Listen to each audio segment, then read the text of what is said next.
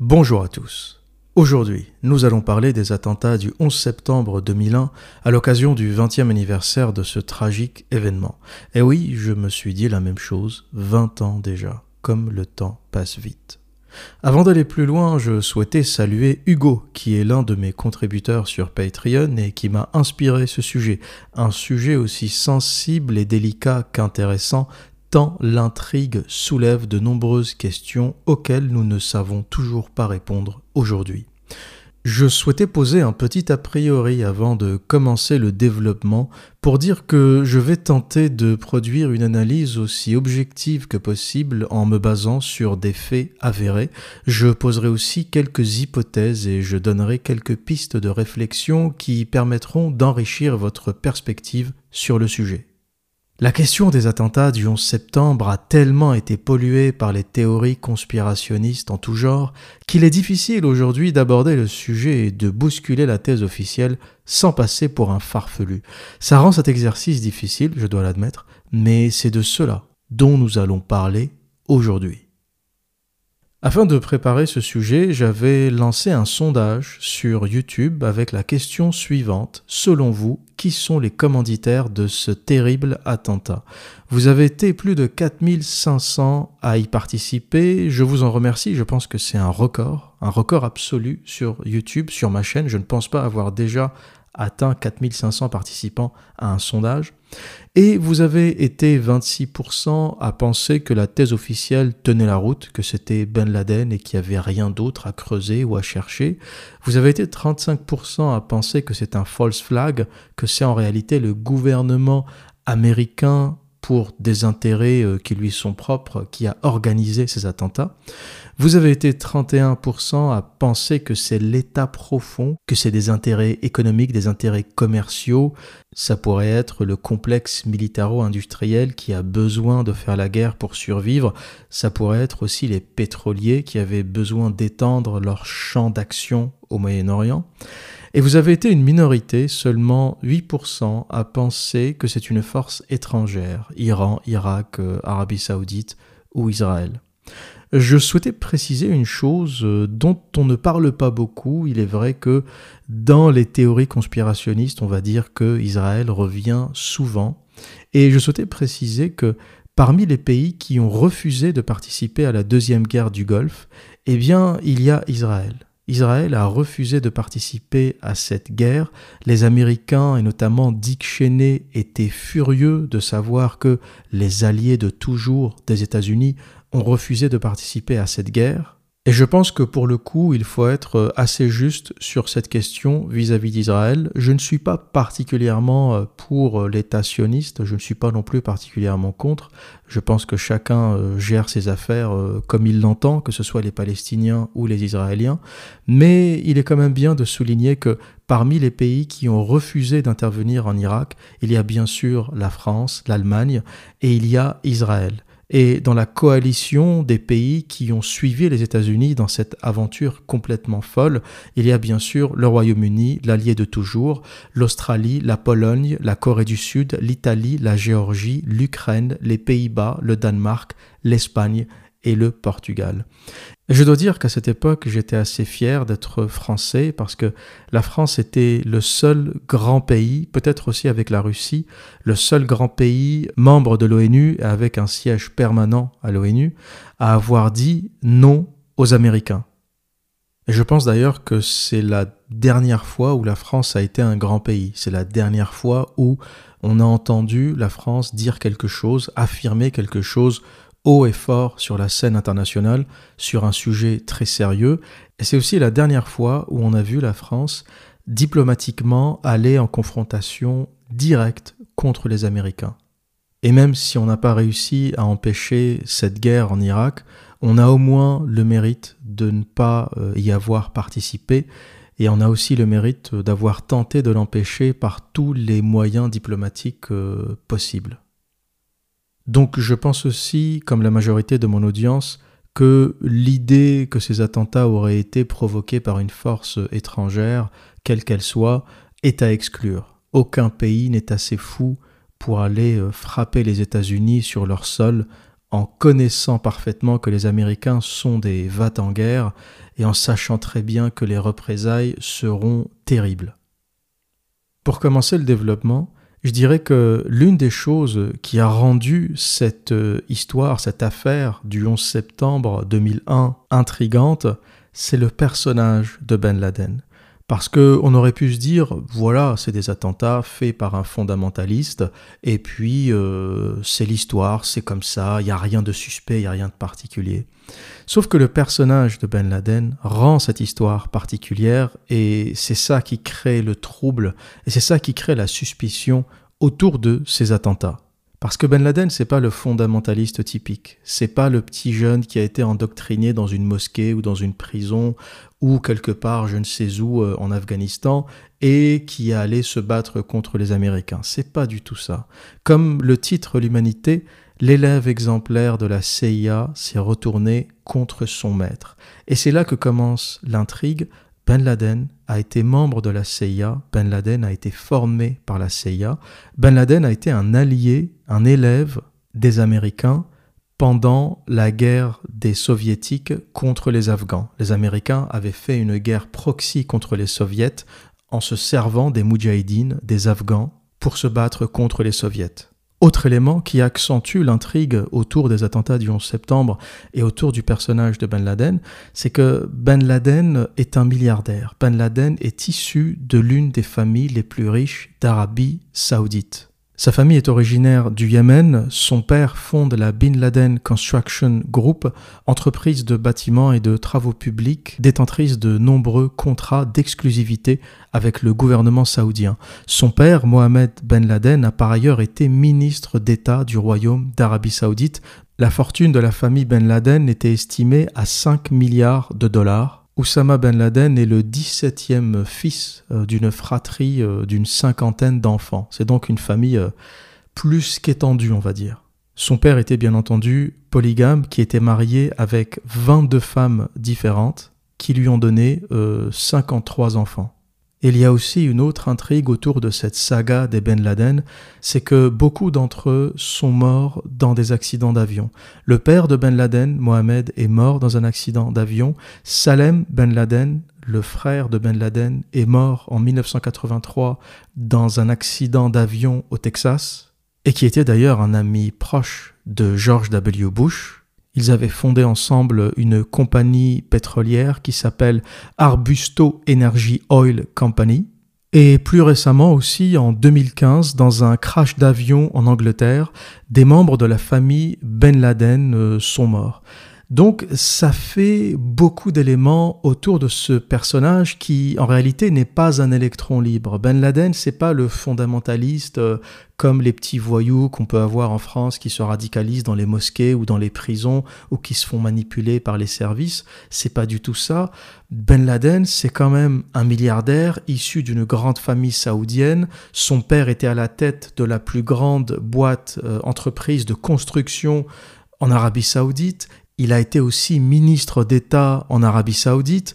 Euh, la famille Ben Laden est proche de la famille Bush. L'un des frères de Ben Laden a créé une entreprise pétrolière avec euh, George Walker Bush, euh, futur président des États-Unis. Donc ça fait beaucoup d'éléments autour de ce personnage. Et on ajoute bien sûr le fait qu'il était membre de la CIA.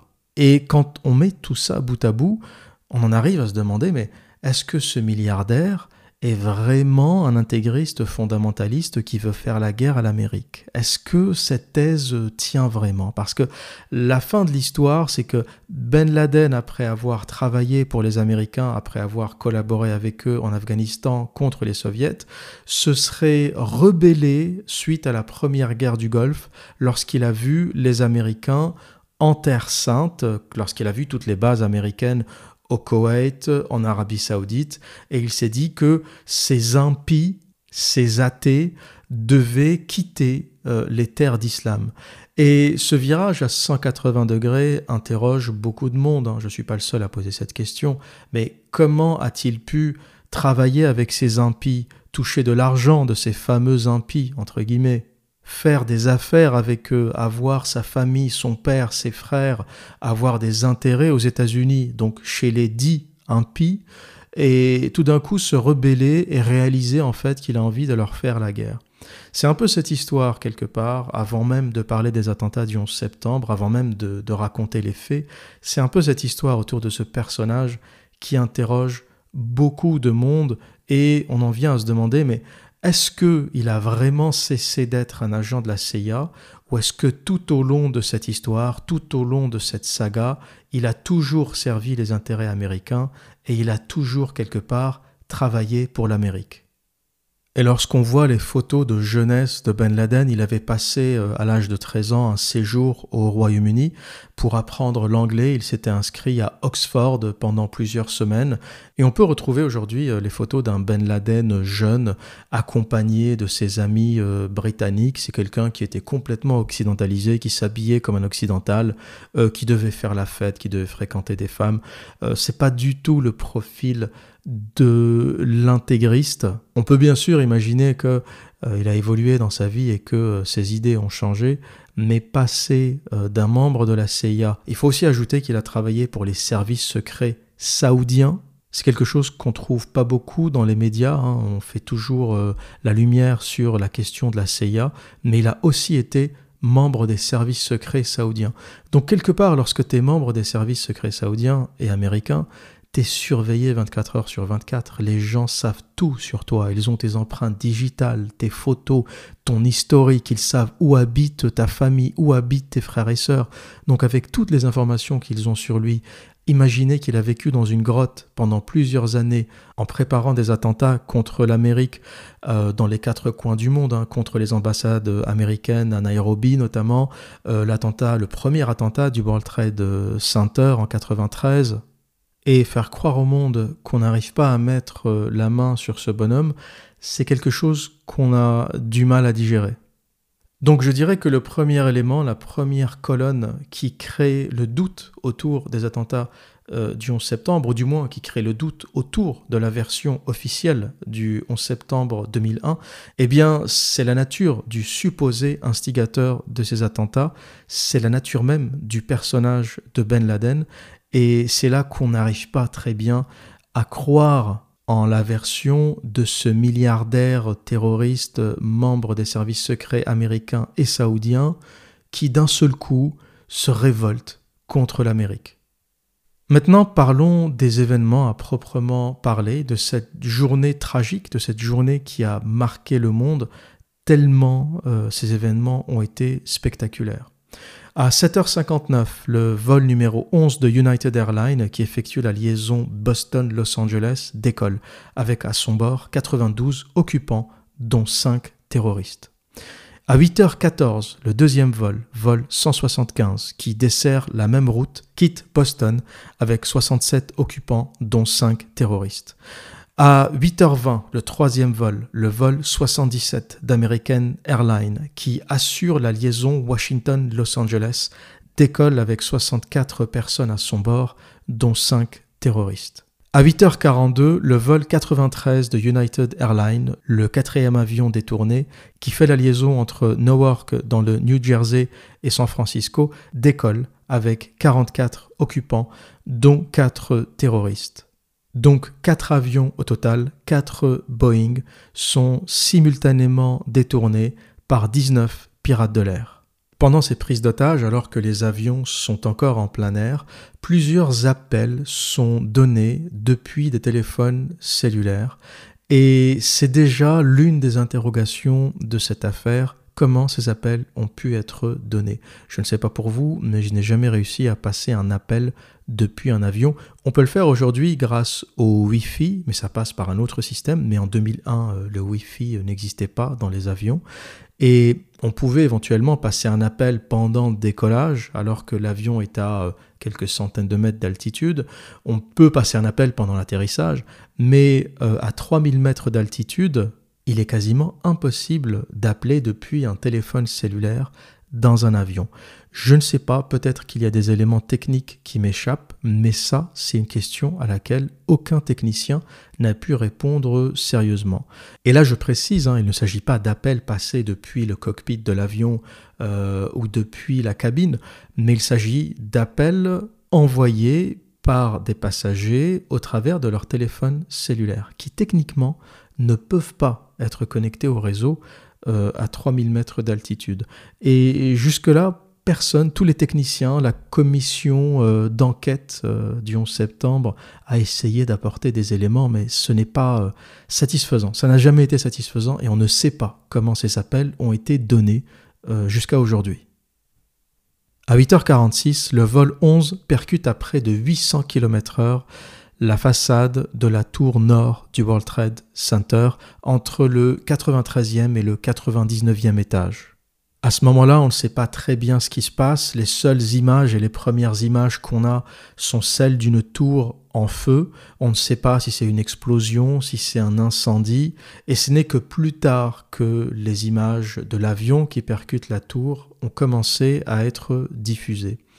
La première image de l'avion qui percute une tour, c'est celle du deuxième avion à 9h03. Le vol 175 percute la façade de la tour sud du World Trade Center à 950 km/h entre le 77e et le 85e étage.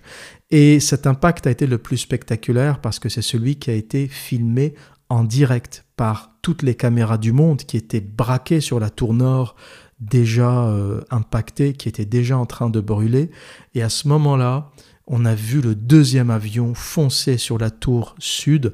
Et le monde a compris que ce qui se passait, c'était pas un incendie, c'était pas un accident, c'était pas une bombe, c'était l'une des attaques les plus spectaculaires euh, de l'histoire de l'humanité, j'ai envie de dire.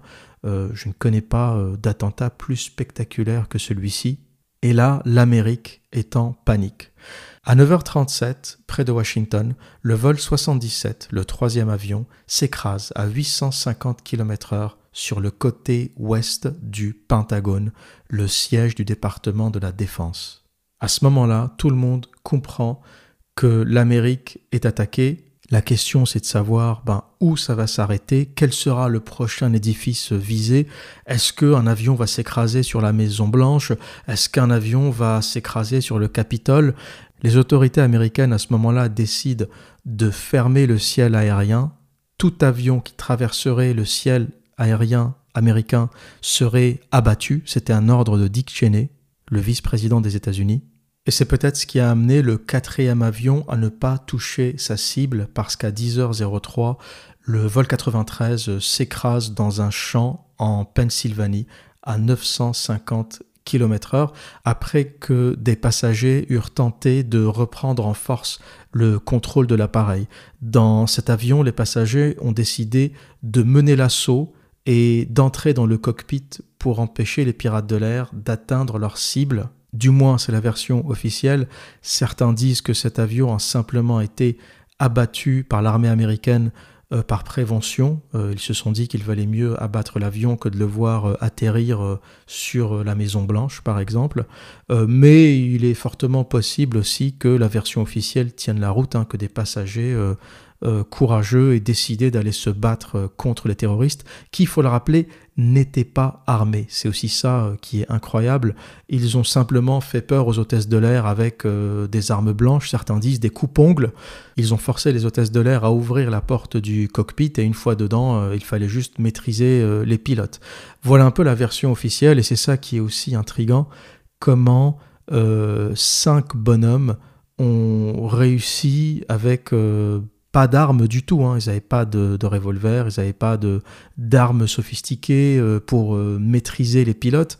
Certains passagers et membres d'équipage, pendant ces fameux appels euh, téléphoniques, ont déclaré avoir vu des cutters, ont déclaré que cette prise d'otage se faisait avec des cutters, ce qu'on appelle en anglais des box cutters. Voilà, c'est les cutters que vous utilisez pour ouvrir les paquets cadeaux ou pour faire des petits travaux à la maison. Euh, donc ça, c'est aussi important à préciser. Ils ont utilisé des cutters qui peuvent aussi être des armes dangereuses. Hein. C'est pas parce que c'est un cutter que ça peut pas te, te, te planter, au contraire. mais c'est avec ce type d'armes qu'ils ont réussi à accéder au cockpit, à faire peur au pilote à accéder au cockpit, à prendre les commandes de l'avion et à les diriger vers les deux tours du World Trade Center et vers le Pentagone. Donc les deux premiers avions détournés atteignent leur cible, ils percutent la tour nord et la tour sud du World Trade Center qui s'enflamment en raison de tout le kérosène contenu dans les avions Et à 9h59, scénario improbable, la tour sud s'effondre 56 minutes après la collision. Et là, c'est un phénomène incroyable que je vais développer un peu plus tard. Il faut savoir que dans toute l'histoire de la construction, jamais un bâtiment ne s'est effondré suite à un incendie. La tour sud est le premier bâtiment de l'histoire à s'effondrer suite à un incendie. Il y a eu plusieurs incendies dans l'histoire, notamment euh, l'incendie qui a ravagé euh, la ville de Chicago en 1871, mais jamais un bâtiment ne s'est effondré suite à un incendie. Il y a aussi l'incendie de la Grenfell Tower en 2017 à Londres, une tour qui a brûlé pendant des heures mais qui ne s'est jamais effondrée. Et c'est ça qui se passe en général, les tours brûlent, les bâtiments brûlent pendant des heures et ils ne s'effondrent jamais et pas de cette façon. Des bouts de bâtiments peuvent tomber, des bouts de plancher peuvent tomber, mais l'effondrement homogène vertical en chute libre est impossible et je vais développer cette question euh, un peu plus tard. Et les événements spectaculaires continuent parce que la tour nord, percutée à 8h46, s'effondre à 10h28, soit 102 minutes après qu'elle fut impactée. Et le fait le plus surprenant, bien sûr, dans ces événements, c'est pas l'effondrement des deux tours qui ont été impactées, parce que même si elles n'étaient pas censées s'effondrer, et surtout pas en chute libre, on pourrait éventuellement croire à la thèse officielle que des tours percutées par des Boeing, euh, le choc et la quantité de carburant est telle que, bon, la théorie officielle qui raconte que le carburant se serait écoulé dans les étages inférieurs, euh, ça a fragilisé la structure, la structure s'est effondrée. Alors, je vous le dis tout de suite, hein, ça marche pas comme ça et c'est quasiment impossible, mais admettons, on va dire que ces bâtiments se sont pris des Boeing en pleine face. Euh, ça aurait pu euh, éventuellement euh, engendrer l'effondrement. Mais la tour numéro 7, c'est une tour qui est euh, un peu plus loin des tours jumelles, qui n'a pas été touchée par un avion, s'est aussi effondrée en chute libre. Et ça, jusqu'à aujourd'hui, personne, je dis bien personne, n'a réussi à donner une thèse officielle rationnelle qui tiennent la route. La thèse officielle un peu fumeuse, euh, c'est le cas de le dire parce qu'il y a eu un incendie dans cette tour, c'était d'expliquer que un incendie qui se serait propagé depuis les tours jumelles par, je sais pas, un bout de papier qui a volé, euh, par la fumée, je ne sais comment, je ne sais pourquoi. Un incendie s'est déclaré dans la tour numéro 7. Le système de sprinkler qui est censé éteindre les incendies ne s'est pas déclenché. La tour a brûlé et elle s'est effondrée. C'est l'argument le plus fumeux que je n'ai jamais entendu, mais c'est la thèse officielle. Et j'ai envie de dire que là, on n'est même pas dans le conspirationnisme parce que le Financial Times, on n'est pas chez le petit conspirationniste, hein, c'est l'un des journaux britanniques les plus notables, les plus connus, les plus sérieux, explique aussi à quel point cet effondrement est suspect. Donc le Financial Times, journal très sérieux, raconte un peu toutes les suspicions qu'il y a autour de l'effondrement de la tour 7. Tout d'abord, le Financial Times explique que la BBC a annoncé l'effondrement de la tour une demi-heure avant que cet effondrement n'arrive. C'est une vidéo qui a circulé partout sur YouTube. Je ne sais pas si elle a été supprimée. Le Financial Times dit que cette vidéo a été euh, complètement supprimée de YouTube. Peut-être qu'on pourra la retrouver. Si je la retrouve, je vous la mettrai en description de cette vidéo. Mais c'est un journaliste de la BBC qui annonce euh, en live, voilà, la tour numéro 7 s'est effondrée alors qu'elle était encore debout. Il a annoncé ça euh, quasiment 30 minutes avant qu'elle ne s'effondre. Et la BBC n'est pas la seule parce que la CNN, la chaîne, a aussi annoncé des rumeurs d'effondrement avant que la tour ne s'effondre. Et le journal dit que Building 7 is the truth's smoking gun. Le bâtiment numéro 7, le World Trade Center numéro 7, pour ceux qui cherchent la vérité, c'est un peu le flingue qui fume encore, c'est un peu le flingue qui est encore chaud, et c'est le flingue euh, avec lequel on pourrait trouver les responsables. C'est incroyable que ce soit le Financial Times qui raconte ça, avec le temps qui passe, des choses qui étaient euh, complètement euh, conspirationnistes, tu passais pour un farfelu, tu passais pour un fou quand tu disais ça, eh bien aujourd'hui, c'est des journaux très sérieux qui commencent à dire ça suffit les mecs, c'est trop. C'est trop, c'est c'est pas possible. Là, c'est c'est un meurtre avec le, flingue qui est sur la table, qui est encore chaud et qui fume. Et la BBC, euh, parlant de fumée, a trouvé des arguments fumeux pour expliquer comment ils ont annoncé l'effondrement 30 minutes avant. Ils ont dit qu'en fait les pompiers parlaient de démolir le bâtiment par sécurité, par prévention. Il y a d'autres rumeurs qui disent que le propriétaire du bâtiment Larry Silverstein, qui est euh, propriétaire euh, de tout le complexe du World Trade Center, aurait aussi préconisé de détruire la tour. Il y a plein d'arguments comme ça qui, qui rendent de plus en plus euh, cette théorie de l'effondrement par l'incendie peu probable. Et l'info des infos, celle qui vient mais vraiment mettre le doute dans la thèse officielle et celle qui vient perturber tout le monde, et encore une fois, le Financial Times reprend cette info, c'est pas le petit conspirationniste, on est dans euh, le journal euh, le plus sérieux euh, du Royaume-Uni, nous dit que il y avait quoi dans ce bâtiment? D'accord, il s'est effondré, mais il y avait quoi dans ce bâtiment? Écoutez bien, le Financial Times nous dit que parmi les occupants de cette tour, il y avait la Salomon Brothers Bank. Jusque-là, rien de surprenant, on est dans le World Trade Center, on est dans le centre financier du monde, qu'il y ait une banque dans cette tour ou dans certains étages de cette tour, ça ne surprend personne. Par contre, le journal continue en nous disant qu'aux étages numéro 9 et 10, il y a les bureaux des services secrets. Et le Financial Times reprend cette fois-ci une info du New York Times. C'est pour ça que je vous dis que là, on n'est pas chez le petit conspirationniste. Hein. New York Times, Financial Times, qui rapporte que ce bâtiment hébergeait aussi les bureaux d'une branche des services secrets, d'une branche de la CIA, qui était dédiée à l'espionnage et qui était plus particulièrement dédiée à recruter les diplomates étrangers aux Nations Unies. Pour être plus précis, cette branche de la CIA approchait les diplomates de différents pays pour essayer de les détourner, pour les faire travailler pour le compte de l'Amérique. J'imagine que dans ces diplomates détournés, euh, il y a des Français, euh, il y a des Iraniens, il y a, des... Européens, il y a des gens qui travaillent à la Commission européenne. Les Américains sont très forts à ça. Hein. Les services secrets américains et leur puissance à faire travailler, par la puissance de l'argent, à faire travailler les autres pour leur compte, euh, je pense que c'est le pays qui, en raison de la puissance de l'argent, est le plus habile à faire ça.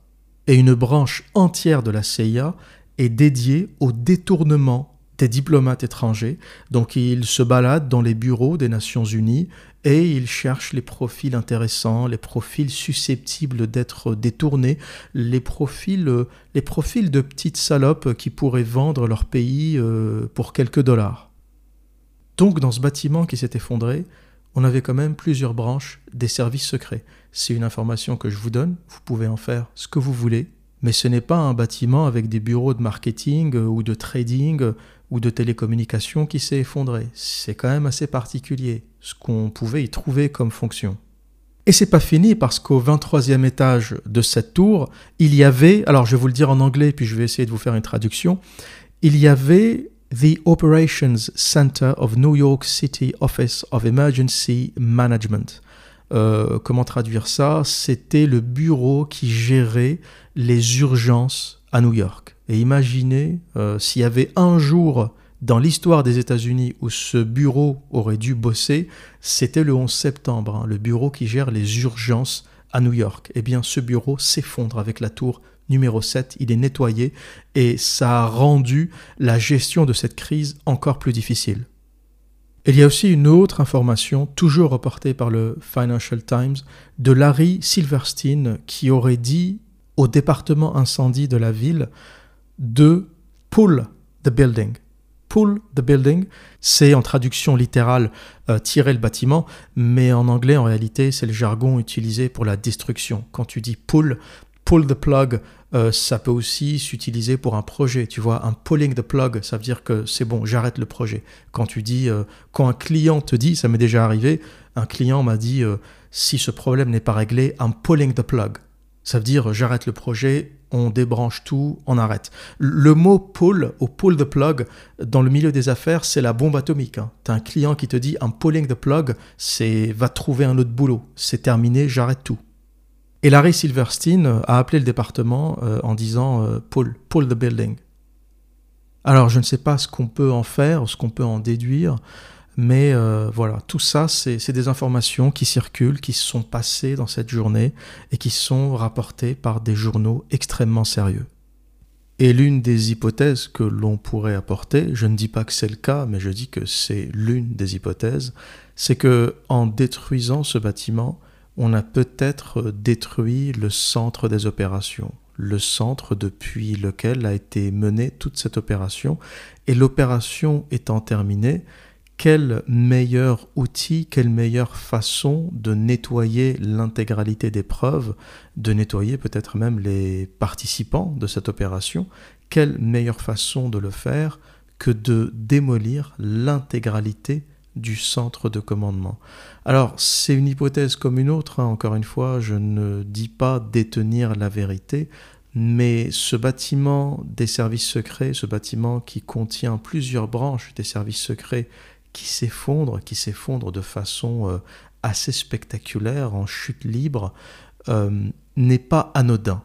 Et encore une fois, même si je ne dis pas que c'est la vérité, on va encore me taxer de conspirationniste, je dis que si je devais imaginer un scénario, si je devais imaginer un sens, si je devais donner une logique à la démolition de ce bâtiment, parce que quelque part on pourrait se dire mais pourquoi? Pourquoi les attentats sont suffisamment spectaculaires Les deux tours ont été démolies. Euh, pourquoi ajouter un bâtiment comme ça annexe, un bâtiment anodin, euh, un bâtiment euh, assez laid en somme Pourquoi détruire ce bâtiment? Eh bien, la seule explication, hein, j'ai retourné le sujet dans tous les sens, la seule explication logique que j'ai pu trouver, c'est que on a peut-être détruit tout simplement le centre de commandement. Maintenant, on va parler de l'effondrement des deux tours parce que c'est ça qui est le plus euh, suspicieux. Elles n'étaient pas censées s'effondrer et surtout pas en chute libre. Pour ceux qui ne connaissent pas très bien la construction, ceux qui ne maîtrisent pas très bien la construction, la chute libre, c'est quelque chose qui n'est possible que lorsque tous les éléments porteurs d'un bâtiment, les poteaux notamment, sont cisaillés, sont coupés au fur et à mesure de la chute d'une tour. Parce que ce qui aurait dû se passer en réalité, et beaucoup d'ingénieurs ont tenté l'expérience, lorsque les étages supérieurs qui ont été atteints, percutés par l'avion, se sont effondrés, effectivement, ils auraient écrasé les étages inférieurs, mais on aurait assisté à une décélération. Pourquoi? Parce que lorsque euh, le bâtiment descend, lorsque la charge descend et qu'elle rencontre de la résistance, en fait, la réalité, c'est que la décélération aurait petit à petit arrêté la démolition. Et peut-être qu'une moitié de la tour se serait effondrée, mais pas toute la tour. Surtout que plus on descend et plus les poteaux sont épais. Les poteaux les plus fins sont en haut et les poteaux les plus épais, qui prennent la plus grosse charge, sont en bas. Donc plus on descend et plus la structure est solide. Donc il est impossible, je dis bien impossible, dans un monde de la physique euh, normale, qu'un bâtiment dont la structure n'a pas été fragilisée s'effondre en chute libre. En chute libre, c'est impossible. Ça veut dire que si tu mets un gars en face qui fait du base jump, un homme qui tombe, ou une pomme, ou je ne sais quoi à côté, ça descend à la même vitesse que le bâtiment.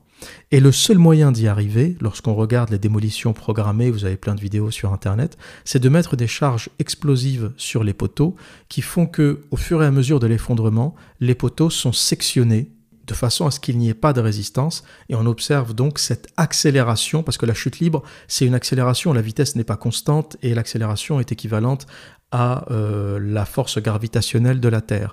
Et ce qui vient renforcer cette thèse, c'est que beaucoup de pompiers, notamment, ont dit avoir entendu des explosions avant l'effondrement des tours. Et pas que les pompiers, même la thèse officielle relate ces explosions, tellement euh, beaucoup de gens les ont entendues.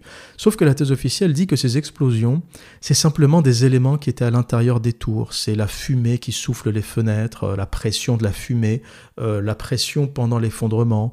Certains ont dit c'est des trucs à l'intérieur, je sais pas, des télés, des écrans qui ont pété.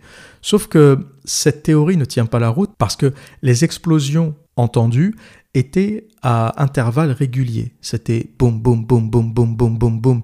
Et il y a même un pompier qui disait qu'on a l'impression que ça faisait une ceinture, que ça explosait en faisant le tour du bâtiment. Parce que des explosions aléatoires, là, ça aurait pu tenir. Tu vois, entends un boom par-ci, un boom par-là. Euh, tu dis c'est des éléments à l'intérieur qui explosent. Mais là, la régularité des explosions ne laisse aucun doute. Surtout que le World Trade Center est l'une des structures les plus solides qui n'ait jamais été construite et qui a la particularité d'avoir des éléments porteurs en façade.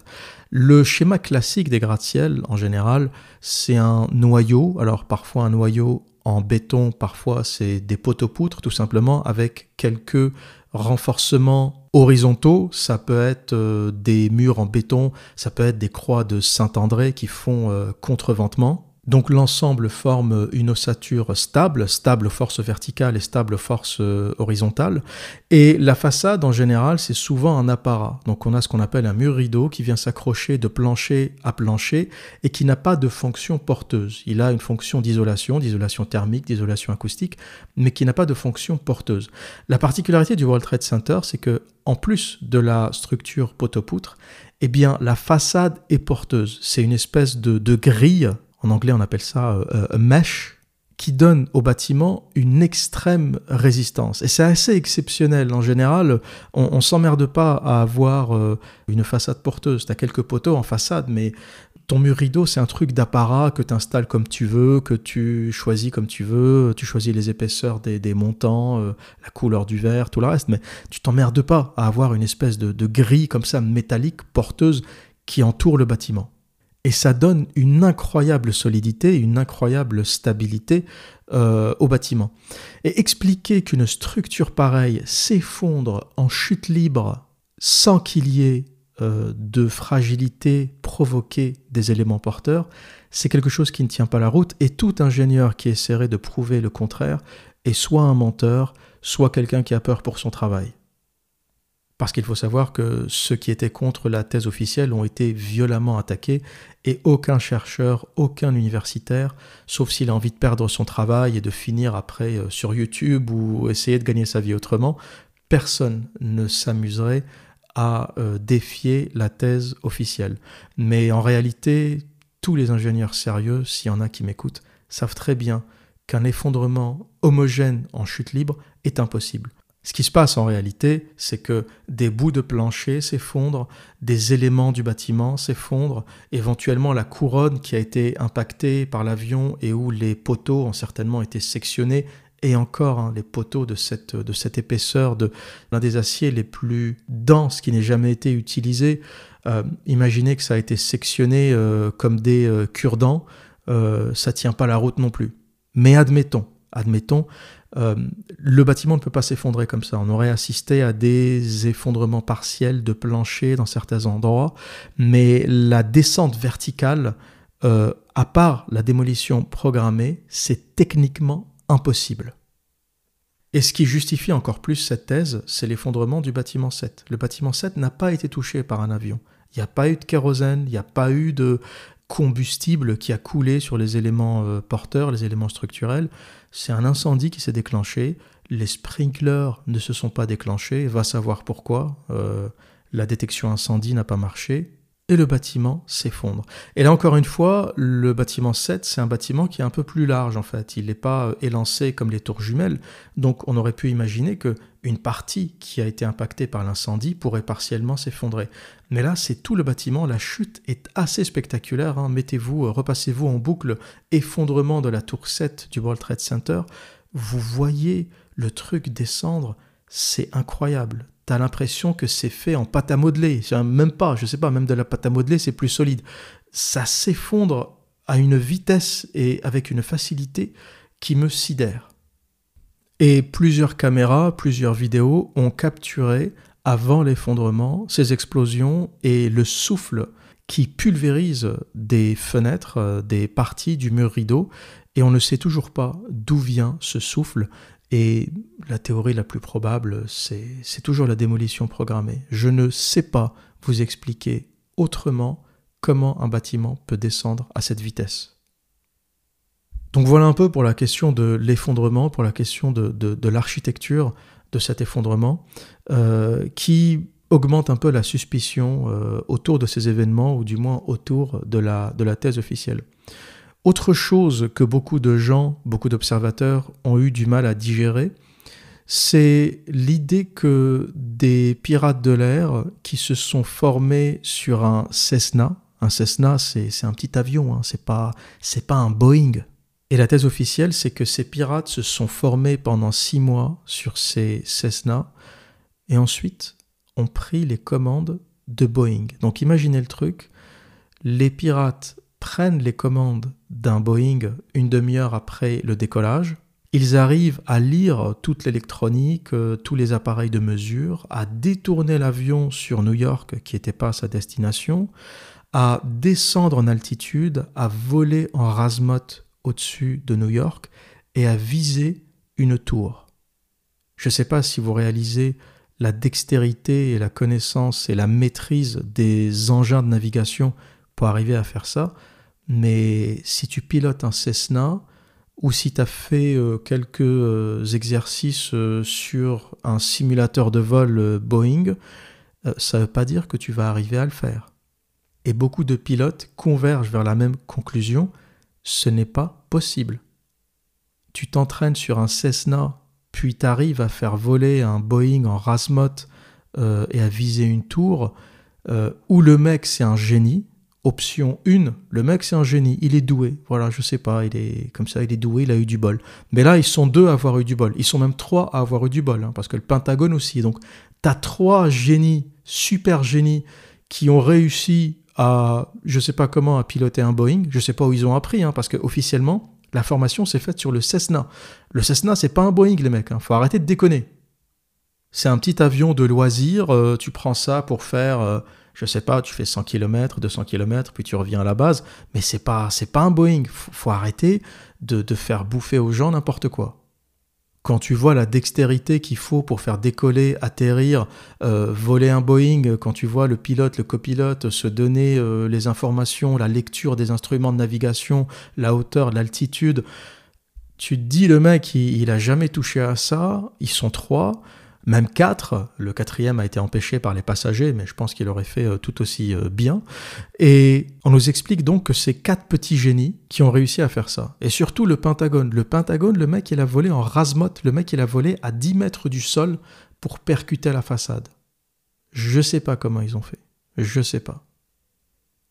Autre chose aussi, faut savoir que une intrigue supplémentaire autour du Pentagone, c'est que bah, on n'a pas trouvé de débris on n'a pas trouvé de débris d'avion. Et la thèse officielle, c'est que l'avion s'est désintégré. Même quand des avions explosent en plein air ou quand ils sont perdus au milieu de l'océan, on arrive à retrouver des débris qui flottent, tu vois. Là, on nous explique que le truc s'est complètement désintégré. Il a, il a fait fusion avec la façade, ça a disparu. Et on n'a pas de vidéo de cet avion qui s'est écrasé. Imaginez, on est au Pentagone, il y a peut-être 1000 caméras qui filment ce lieu. C'est le lieu le plus protégé au monde. C'est le centre névralgique de l'armée américaine. C'est le cœur de la plus grande armée du monde.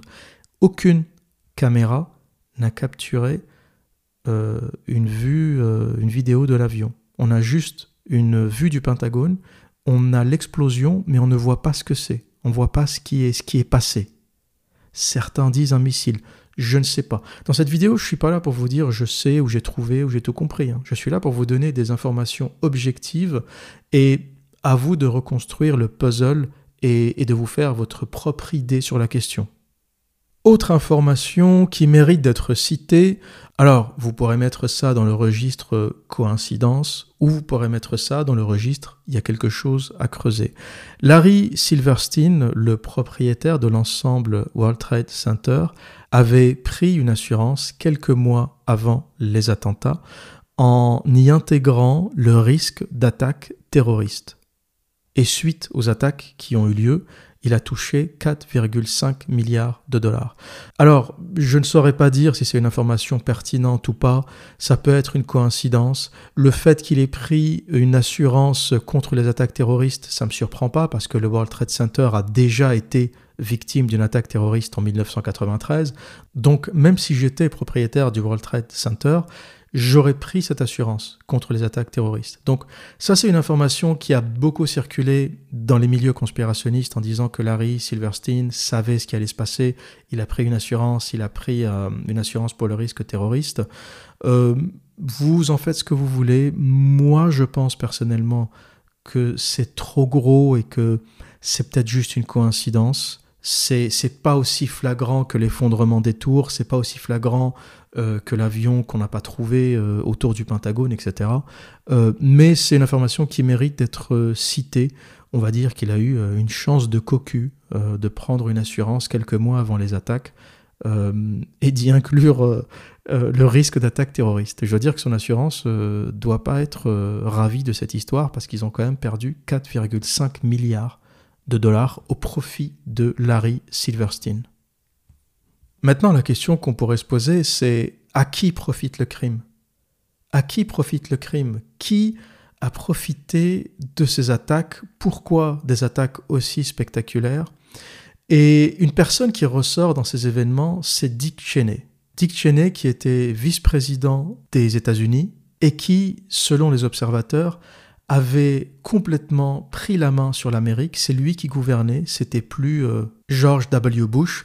Et pour ceux qui ne connaissent pas le personnage de Dick Cheney, je vous recommande vraiment d'aller voir le film Vice avec Christian Bale, qui raconte euh, l'arrivée au pouvoir de ce personnage, qui raconte un peu ses relations avec euh, George Walker Bush, qui explique un peu qui est cet homme. Et il y a une scène incroyable dans ce film qui rapporte des faits réels. T'as Dick Cheney au moment des attaques qui prend le téléphone et qui donne l'ordre d'abattre tout avion qui survole les États-Unis. Et t'as Condoleezza Rice, euh, ministre de la Défense à l'époque, elle le regarde, elle lui fait mais vous avez eu l'ordre du président euh, Comment euh, vous êtes juste vice-président quoi Vous n'avez pas le droit de donner des ordres comme ça.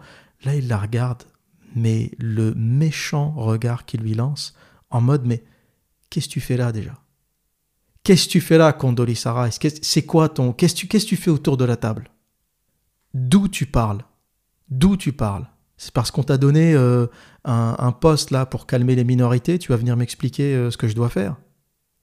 Et c'est un peu ça, hein, malheureusement, les Afro-Américains qui arrivent au pouvoir, Condoleezza Rice, Colin Powell, c'est des gens qu'on embauche pour faire le sale boulot on leur donne une promotion, ça calme un peu les Afro-Américains parce que les tensions ethniques sont extrêmement élevées aux États-Unis. Ça leur explique, voilà, regardez, ministre de la Défense, euh, euh, Colin Powell, Condoleezza Rice, des Afro-Américains qu'on est en train de promouvoir, qui arrivent petit à petit au pouvoir. Mais quand tu regardes, c'est juste des gens qu'on embauche pour faire le sale boulot. Ils sont choisis parce qu'ils sont euh, ambitieux et donc ils veulent accéder au pouvoir, mais ils sont aveuglés par leur ambition et ils ne sont même pas conscients que leur rôle dans l'histoire des États-Unis, ce qui restera d'eux dans l'histoire des États-Unis, c'est les gens qui ont fait le sale boulot.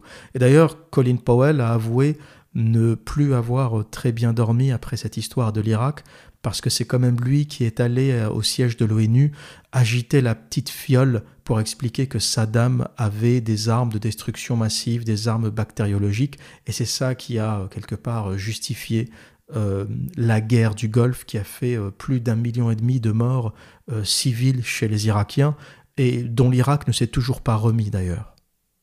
Et dans le film Vice, alors c'est pas le meilleur film de Christian Bale, mais les informations historiques euh, dans ce film sont très intéressantes et ça vous permet de comprendre ce personnage de l'ombre qui était Dick Cheney, qui était à la base et à l'origine CEO de Halliburton, qui est une très grande compagnie pétrolière. Il a été CEO entre 1995 et 2000 et il a reçu une quantité phénoménale euh, de stock options de Halliburton et il faut savoir que pendant la préparation de la guerre en Irak, Ali Burton a reçu un contrat exclusif de 7 milliards de dollars pour exploiter euh, les ressources pétrolières. Et Ali Burton a été la seule entreprise autorisée à répondre à l'appel d'offres. Voilà, il y avait un appel d'offres, une entreprise, c'était Ali Burton. Et lorsqu'on voit ça, on peut se dire, mais pourquoi euh, Dick Cheney était là? C'était quoi son objectif? C'était quoi son but? Euh, Pourquoi ces attaques finalement où l'Irak n'a jamais été coupable, jamais les liens entre Ben Laden et Saddam Hussein ont été avérés jusqu'à aujourd'hui?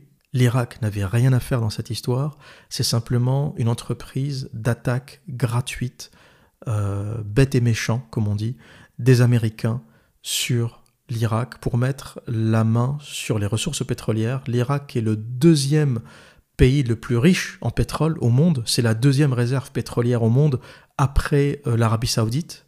Et donc lorsqu'on essaie de répondre à qui profite le crime, on voit euh, à quoi ont mené ces attentats, eh bien ça a mené à la mainmise définitive des Américains sur les richesses au Moyen-Orient, sur les richesses pétrolières au Moyen-Orient. Ils ont maintenant Arabie saoudite, Irak, euh, s'en est suivi euh, la guerre en Libye, euh, donc même les ressources pétrolières libyennes sont tombées dans l'escarcelle des Américains, mais aussi des Britanniques et des Français, parce que là, pour le coup, les Français sont allés en Libye. Et je dirais que l'entreprise pétrolière n'est qu'un seul volet de ces attaques, parce qu'à mon sens, il y a plusieurs intérêts qui ont convergé. Je pense qu'il y a bien sûr les intérêts pétroliers, c'est indéniable, il y a aussi les intérêts militaires. L'Amérique est le premier fabricant d'armes au monde, et s'ils n'ont pas de guerre de temps en temps, ben ils ne savent pas écouler leur stock, donc ils sont obligés de temps en temps de déclencher des guerres pour pouvoir faire vivre ce complexe euh, militaro-industriel qui est gigantesque. Et je pense aussi qu'il y a eu la volonté de régler des comptes. Régler des comptes, c'est-à-dire que, à mon avis, il y a eu beaucoup de résistance dans le Congrès américain, chez les politiciens américains, pour aller en guerre en Irak. Je pense que l'État profond, les pétroliers, les industriels ont poussé depuis très longtemps pour cette guerre en Irak, et à mon sens, les politiciens ont longtemps résisté à cette demande. Et c'est pour ça que les attentats ont été aussi spectaculaires, parce que je pense que ces attentats sont un message, sont un avertissement. Parce que pour déclencher cette guerre, on aurait pu imaginer quelque chose de beaucoup moins spectaculaire. On aurait pu imaginer un assassinat d'un diplomate américain en Irak. On aurait pu imaginer l'ambassadeur des États-Unis assassiné en Irak. La Première Guerre mondiale a quand même été déclenchée par l'assassinat de l'archiduc de l'Empire austro-hongrois. Donc euh, il s'en faut de peu lorsqu'on veut déclencher des guerres. On aurait pu imaginer un petit attentat qui aurait impliqué l'Irak, on aurait pu imaginer quelque chose de, de plus discret. Mais je pense qu'il y avait une volonté de créer, de provoquer des attentats d'une extrême violence, parce que c'est un peu comme la mafia, il y avait volonté de communiquer un message. Et je pense qu'il y avait une volonté de communiquer au gouvernement américain, aux politiciens, au gouvernement officiel, que cette mafia avait les moyens de les détruire, avait les moyens de les terroriser, avait les moyens de les mettre à genoux. Et ça, je pense que c'est quelque chose euh, d'important à souligner. Je ne sais pas si beaucoup ont fait cette analyse, mais je me suis posé la question de pourquoi des attentats aussi spectaculaires il y avait la volonté de faire peur. Il n'y avait pas uniquement la volonté de provoquer un false flag ou de provoquer un événement qui conduirait ensuite à la guerre en Irak et aux guerres successives au Moyen-Orient, parce qu'il y avait tout un plan pour envahir plusieurs pays, l'Irak, l'Iran. Ça s'est pas fait parce que la géopolitique a changé, parce que la Chine est devenue une puissance, parce que la Russie est en train de monter en puissance. La Russie a d'ailleurs sauvé euh, la Syrie qui aurait pu vivre le même sort que l'Irak. Les choses ont changé et l'Amérique n'est plus une force aussi puissante, ou du moins n'est plus la seule puissance, et il est difficile maintenant d'attaquer des pays qui sont alliés de la Russie ou alliés de la Chine. Mais à l'époque, ce n'était pas le cas. Euh, L'Irak n'avait pas vraiment euh, d'alliés. Et au contraire, l'Irak était l'ennemi de l'Iran, Iran qui est allié euh, des Russes. Donc en cas d'attaque, les Iraniens auraient l'appui complet des Russes, mais ce n'était pas du tout le cas pour les Irakiens. Saddam était complètement isolé, qui était aussi le cas pour Kadhafi, qui s'est complètement isolé. Bachar el-Assad a eu l'extrême intelligence d'appeler les Russes immédiatement. Bachar el-Assad a officiellement appelé la Russie à intervenir, et je pense que c'est son coup de génie. Le mec a vu la merde arriver, il a appelé Poutine, il lui a dit mec, faut que tu rappliques, ça va se finir, euh, ça va se finir en Bagdad. Là, faut que tu interviennes. Donc, pour conclure, je dirais que ces attentats sont la convergence de plusieurs intérêts. Je pense que l'intérêt pétrolier est indéniable parce que commencer par des attentats où officiellement Ben Laden euh, serait le responsable, Ben Laden qui est saoudien, qui a été hébergé par les Pakistanais, qui a vécu en Afghanistan, jusque-là il n'y a pas de traces qui mènent en Irak, donc commencer par ça pour finir par l'Irak, c'est un peu... C'est un peu tiré par les cheveux. Hein. On sent qu'il y a eu euh, vraiment volonté d'aller directement en Irak. Donc l'intérêt pétrolier est indéniable, l'intérêt militaire est indéniable, et je pense que le troisième point, qui est peu soulevé, mais je pense que c'est un règlement de compte entre l'État profond, cette mafia qui dirige réellement le pays, et les officiels. Je pense que c'est un peu un message, comme la mafia qui enverrait un message en disant voilà ce qu'on est capable de faire, donc la prochaine fois qu'on vous demande quelque chose, vous vous exécutez. Et je vais finir avec un article de 20 minutes qui met encore plus de doutes dans ces événements, qui met encore plus euh, d'ambiguïté à cette histoire déjà compliquée. Est-ce que vous savez que Ben Laden n'a jamais officiellement revendiqué ces attentats? Et là, encore une fois, on n'est pas chez le petit conspirationniste, hein. on est euh, chez 20 minutes, un journal, ce qu'il y a de plus officiel.